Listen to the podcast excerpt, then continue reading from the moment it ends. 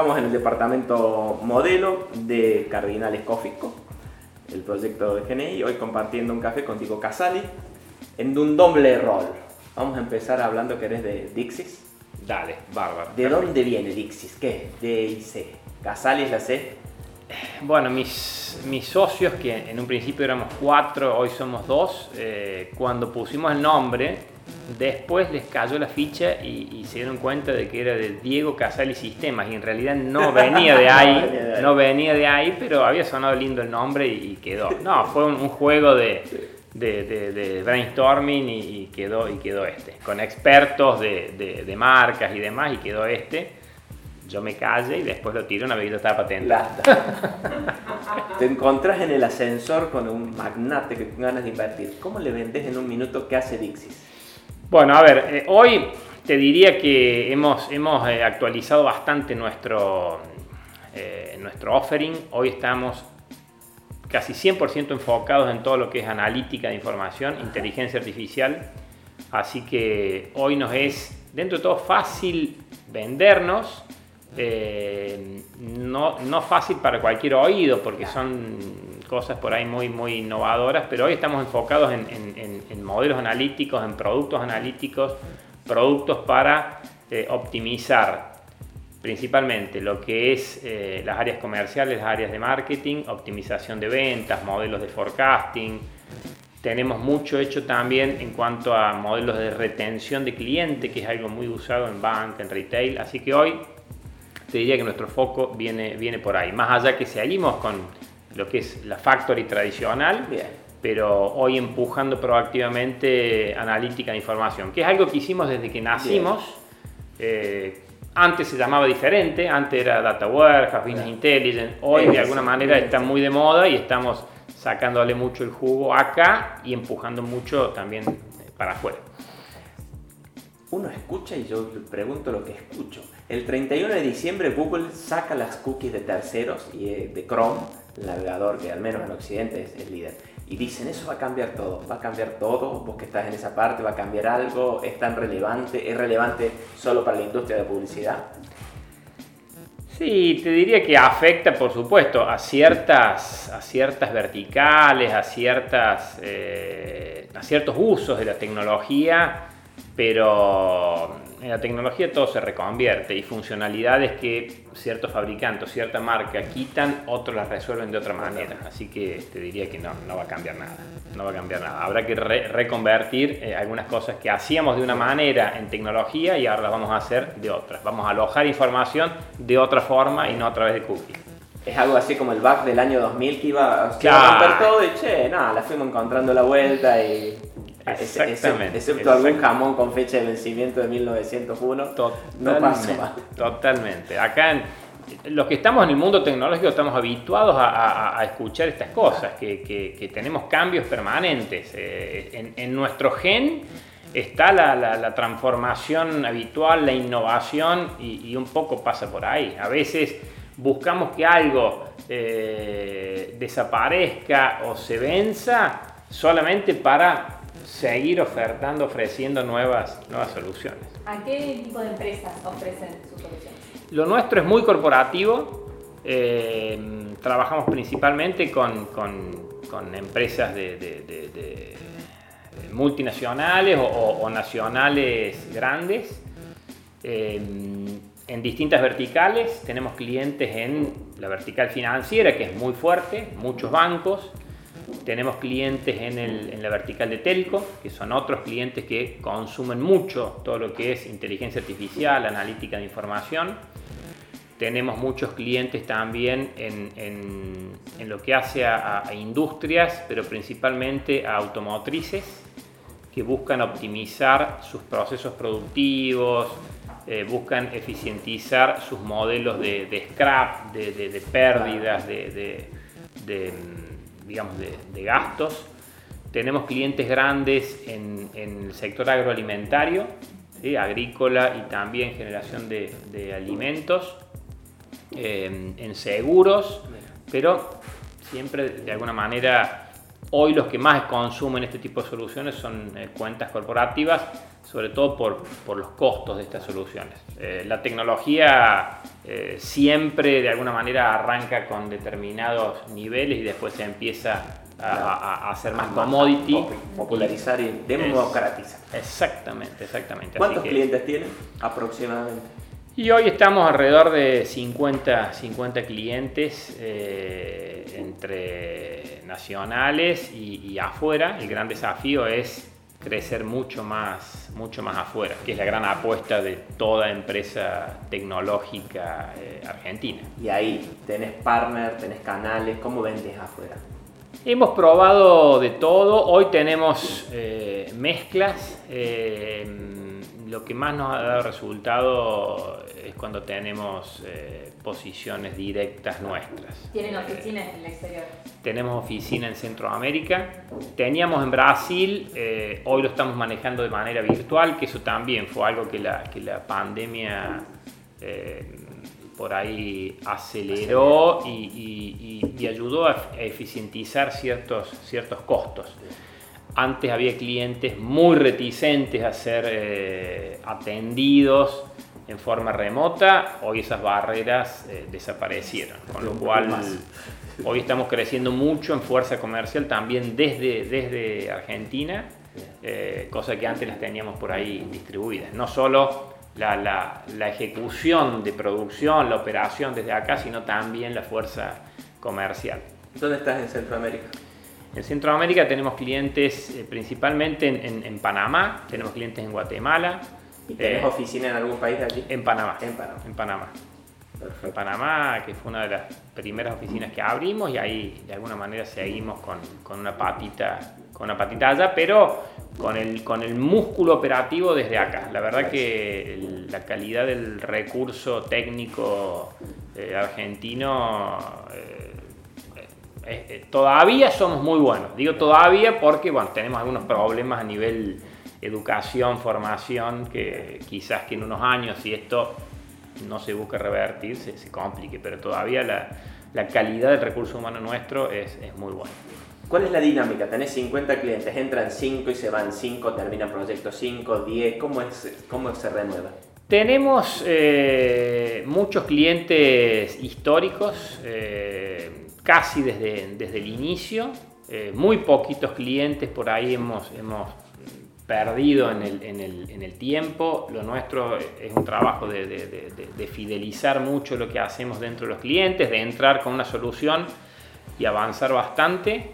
Eh, y clientes que van, que van apareciendo, clientes nuevos. Pero no es un, por lo menos nuestra, eh, nuestra operación, nuestros productos, nuestros servicios no son de entrar y salir. Entrar y salir. Son proyectos por lo general a, a, largo plazo, con entregables cortos, en tres meses los clientes van viendo resultados, pero es algo de, de necesidad claro, casi claro. continua. Nos hacemos, no imprescindibles, porque nadie es imprescindible, pero nos hacemos necesarios. Necesarios. Exacto. ¿Cuántas personas conforman DICIS? Hoy somos eh, poquito menos de 200, eh, entre principalmente Córdoba y, y, y Buenos Aires. Eh, esa es más o menos nuestra, nuestra distribución. Prácticamente todos remotos. Eh, de una semana para la otra, en marzo 2020, de estar eh, el, podemos decirlo, 80% presenciales. Teníamos un porcentaje virtual, pero en una semana quedamos 100% virtuales y, y hoy tenemos una presencialidad muy, muy acotada y específica. Eh, ¿Y vas a dejar esos metros o eso se queda para siempre o van a volver? Eh, a ver, yo creo que estamos en una, en una transición.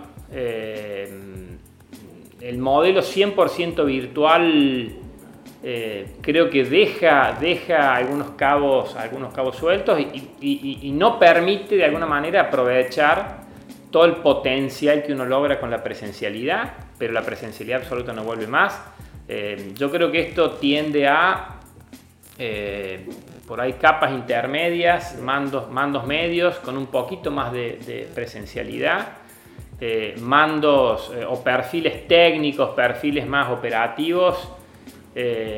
no digamos 100, pero digamos 95% de, de, de virtualidad y sí mucho encuentro eh, para potenciar eh, los vínculos, el trabajo en equipo, pero después cada uno en su ámbito, sobre todo el sector nuestro, que somos bichos, bichos raros, muchos habitualmente están tal cual. Están en su, están en su oficina, pero en su mundo, así que estén en la oficina o en su casa, con lo cual la, tendencia es un poco, un poco a eso. Eh, muchas empresas están adaptándose a esa situación y dejando las grandes superficies de oficina y mutando a eh, superficies distribuidas de acuerdo a la necesidad de, equipos y muy flexibles, disponibles pero muy flexibles. Eh, no este puesto tiene nombre y apellido, sino este puesto lo usan todos aquellos que lo necesiten, una vez por semana, dos veces por semana, una vez cada 15 días. Por eso el modelo de de, coworking distribuido me parece que es algo que por lo menos a nuestro sector eh, le va a venir muy bien y se, va a adaptar. Tener espacios en las, en las ciudades que uno esté, en zona norte, en zona sur, sobre todo en capital, que las distancias son tremendas. La, ventaja que se ha ganado de ahorro de tiempos en, en transporte, en traslado, eh, eso no se, no se, suelta más. Entonces tener eh, espacios a la medida que uno necesite en las distintas zonas, sobre todo para que aquellos colaboradores que tengan alguna necesidad de reunirse tengan un lugar para, ir y no sea en un, por ahí en un bar. Starbucks. Exactamente, que sea algo más preparado para ambiente de trabajo. Y a su vez, espacios de backups, porque también vivimos en Argentina, donde las telecomunicaciones son complicadas y, lo nuestro depende 100% de, de, la, de las comunicaciones. Entonces, hay veces que determinada zona de la ciudad, por una obra, por lo que sea, eh, o por la sobreventa de, se queda sin comunicación, entonces las empresas tenemos que tener eh, permanentemente disponibilidad de espacios. Y aquí en Córdoba estamos haciendo lo mismo. ¿Están en el edificio inteligente? Estamos en el edificio inteligente, teníamos eh, casi 800 metros y conformado por varias oficinas y hoy estamos reduciendo ese espacio para lo que necesitamos en esa zona y buscando de alguna manera estos brazos en, zona norte principalmente eh, para que aquellos que les queda más cómodo zona norte no tengan que irse hasta, hasta, el centro. Eh, y eso me parece que es lo que, lo que tiende a, quedarse. Eh, muchas compañías han, de todo tipo, ¿no? clientes nuestros de telcos, bancos con edificios enteros en, Capital Federal, por ejemplo, han devuelto los edificios completos y hoy están... Pregúntale a Parodi si no. Bueno, eh, lo, veo en carne propia todos los días eh, en, la agencia, ¿no? Eh, bueno, que nosotros tenemos una oficina ahí. Me diste el pie para hacer un subtítulo que va a ser la Sole y, soy honesto desde la pregunta que voy a hacer soy escéptico con la agencia. Véndeme para qué sirve y qué hace la agencia Córdoba Innovar y Emprender. Creo que tiene una excelente, buena intención, pero que empiedra un camino que no lleva a ningún lado. Está buena, está buena, está buena la pregunta, así, así me, me permitís eh, contarte un poco, un poco de todo. Podemos arrancar cómo nace. La agencia nace, que, esto es lo bueno, nace principalmente por iniciativa del sector privado. Eh, cosa que por ahí en, estos ámbitos no, no, no, no, es lo común, eh, principalmente por experiencias de muchos privados en visitar grandes centros de innovación en el mundo, llamémosle Silicon Valley, Israel, por, por poner los dos emblemáticos, y por ver en esos lugares cómo de alguna manera el, apoyo del Estado había sido trascendental en, la historia de, esas que son, digamos, grandes epicentros del emprendedorismo, de startups, de creación de empresas, creación de empleo. Y bueno, se trabajó mucho en buscar de adaptar principalmente el modelo de Israel a Córdoba. Em, de ahí es que los privados con el sector público buscan armar algo conjunto, eh, lo suman al sector académico con este famoso triángulo de sábado que muchas veces los vemos en libros, en teoría, eh, pero que uno allá lo ve y, lo, respira. y ve cómo realmente ha sido clave en la historia de Israel ese, ese trabajo conjunto. Por eso se arma acá una agencia que es una sociedad de economía mixta, que está, está constituida por el 51% es del gobierno de la provincia y el 49% es de Ubitec. Ubitec es una institución de Córdoba que promueve innovación, promueve eh, emprendedorismo, que está fundado por la Unión Industrial de Córdoba, la Bolsa de Comercio y la Cámara de Comercio Exterior. Esas tres instituciones forman Ubitec y son dueñas del 49% de la agencia. Y la agencia tiene un directorio, que así se la define inicialmente en estatuto, formado por un tercio sector público, un tercio privado y un tercio académico. Te cuento esto como para conocer un poco la, la, historia. Hasta momento me, me, mareaste ya con la burocracia. bueno, pero, pero vos fíjate la, la, diferencia con algunas otras reparticiones públicas, llamémosle.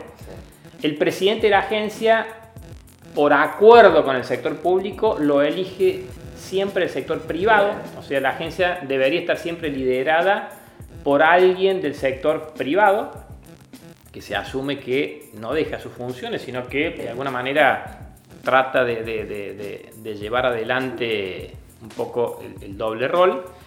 Em, esa es la, constitución. ¿Cuál es el, objetivo? ¿Para qué, ¿Para qué existe y qué busca empujar? Busca promover principalmente dos cosas. Emprendedorismo, y ahora vemos un poquito de qué se trata esto, e innovación. Cuando decimos emprendedorismo es apoyar a todo el ecosistema emprendedor, todo lo que es la creación de, empresas, eh, principalmente de base tecnológica. O sea, lo que la agencia apoya es startups de base tecnológica, de cualquier vertical, ¿sí? pero de base tecnológica, y te diría que, eh, que tengan productos. ¿La apoya cómo? Bueno, de muchas formas. En la agencia tenemos, hablemos de emprendedorismo, después hablamos de innovación, que son los dos mundos. Emprendedorismo, ¿qué entendemos por emprendedorismo? Eh, hay un ecosistema que apoya el emprendedorismo en, digamos, en, regiones. Agarremos Córdoba. ¿Quiénes apoyan el emprendedorismo en Córdoba? Distintos actores. Uno, por ejemplo, son las incubadoras de empresas. ¿sí? Incubadoras de empresas que hoy en Córdoba hay, hay varias. Eh, la agencia, por ejemplo, estos últimos tres años apoyó a 12 incubadoras. Ahora justo tenemos un programa abierto para apoyar algunas más que han aparecido, probablemente sean 15.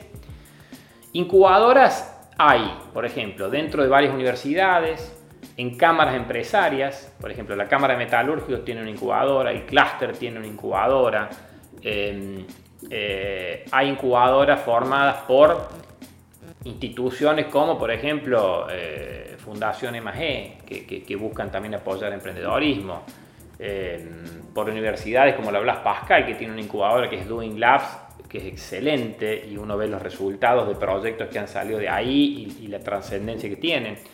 Entonces, por un lado, ¿cómo apoya las incubadoras? Con fondos, ¿sí? con apoyo económico todo apoyo de la agencia tiene el espíritu de uno a uno. La agencia no da subsidios. La agencia acompaña proyectos donde hay un, un tercero, que puede ser público, privado o académico, que acompaña por lo menos con lo que la agencia eh, eh, invierte. Eso creo que es una medida bastante sana y, ayuda a que realmente haya, haya un gran compromiso de la contraparte que, realmente tiene que hacer un aporte. Entonces, por un lado, ¿cómo apoya a emprendedores? Apoyando a las incubadoras, que son un actor clave en un ecosistema de generación de startups. Por otro lado, apoya a lo que se llaman aceleradoras de empresas, que son aquellas instituciones de capital emprendedor, o sea, instituciones que ya eh, buscan invertir en emprendimientos que acompañan a los emprendimientos en un estadio un poquito más maduro que las incubadoras. Las incubadoras agarran a los emprendimientos, llamémosle en el, estadio temprano, semillas, cuando están arrancando. Cuando egresan de una incubadora, muchas veces esos emprendimientos caen en una aceleradora de empresas que busca seguirlos apoyando en el, en el crecimiento. Eh, los hace subir algunos escaloncitos más. Bueno, la agencia también tiene un programa para apoyar con financiamiento a las aceleradoras Y estos programas no, no apoyan gasto operativo de estas instituciones, sino que apoyan proyectos. Las incubadoras o las aceleradoras, para entrar en estas convocatorias, en estos programas, vienen con un proyecto que de alguna manera tiene actividades a lo largo del año con este objetivo, apoyar la incubación o apoyar la aceleración. ¿Qué otras herramientas eh, tiene la agencia? El cofinanciamiento a emprendimientos, la coinversión. En el mundo del emprendedorismo es, es, muy, eh, es muy común que un emprendedor para que pueda crecer busque aporte capital de, terceros, para que pueda ir de alguna manera cubriendo sus necesidades financieras.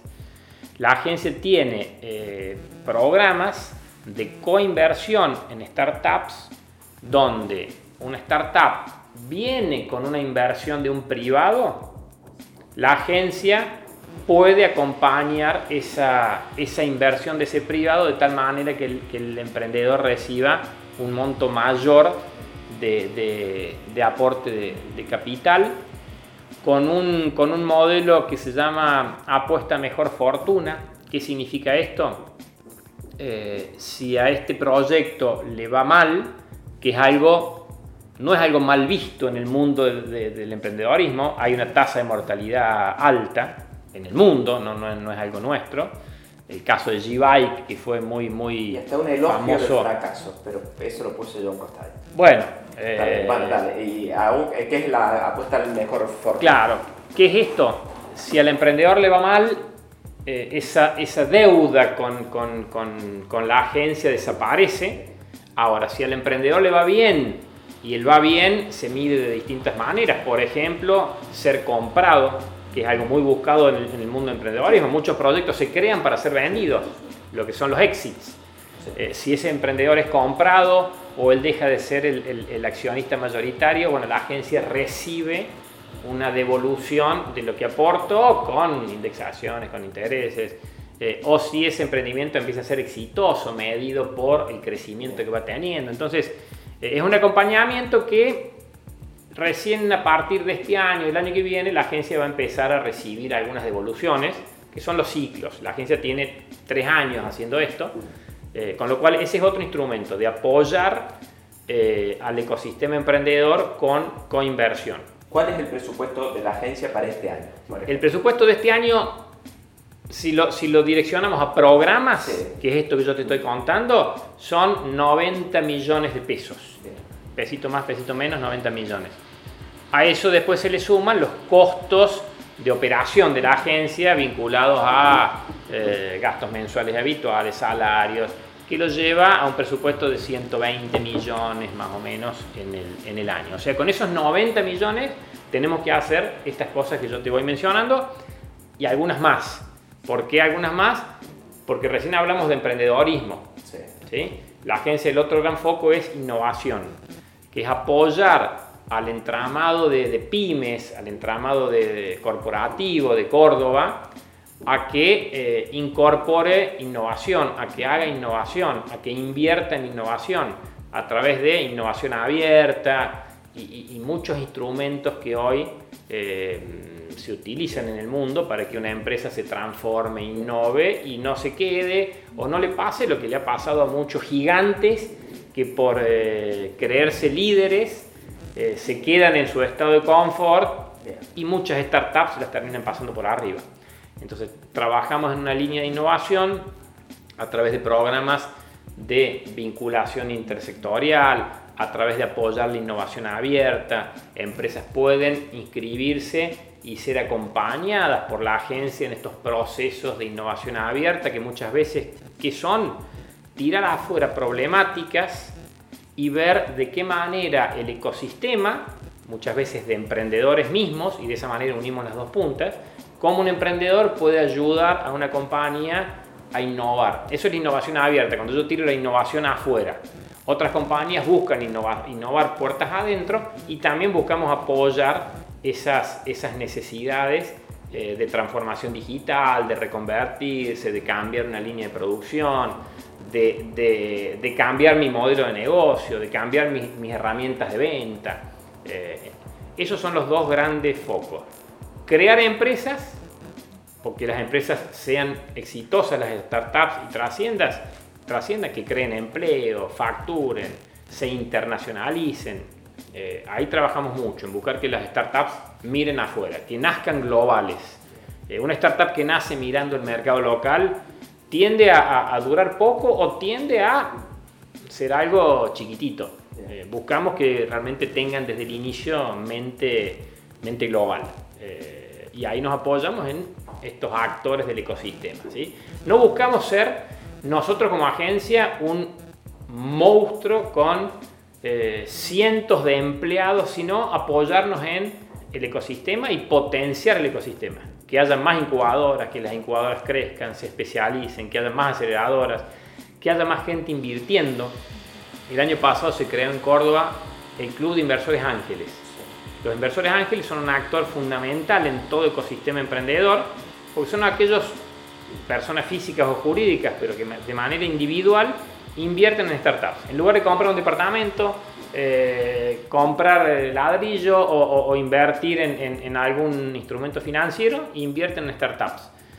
En Córdoba ya había un ecosistema importante, ya había muchos, pero estaban bastante desparramados. Bueno, muy inteligentemente se crea este club en diciembre, creo que se lanza, donde hay casi 30 inversores ángeles ahí participando, empezando a estar cerca, compartir experiencias, compartir proyectos, tratar de, invertir juntos en algunos proyectos. Uno de los programas nuevos de la agencia, además de los que te mencionaba, que apoya incubadoras, es apoyar a, este club y a uno que se está por constituir en el interior, que ojalá que también aparezca. Eh, entonces, este es el espíritu, apoyar desde un ente mixto, público-privado, a que el ecosistema se desarrolle y no que nos hagamos nosotros un tremendo elefante y que eh, seamos una máquina de entregar subsidios y que tengamos a los beneficiarios golpeándonos la puerta. Apoyamos con instrumentos económicos, sí, pero que buscan consolidar el ecosistema y no que sean dependientes, que si el día de mañana la agencia desaparece, el ecosistema desaparece. Esto busca darle músculo al ecosistema. Entiendo tu eh, escepticismo, pero tenés fe que Córdoba ha cambiado mucho en estos tres años y, si esto sigue como política, digamos, pública-privada, tenemos, tenemos muy buenos resultados para adelante seguro. Muchísimas gracias. Gracias. Gracias a ustedes.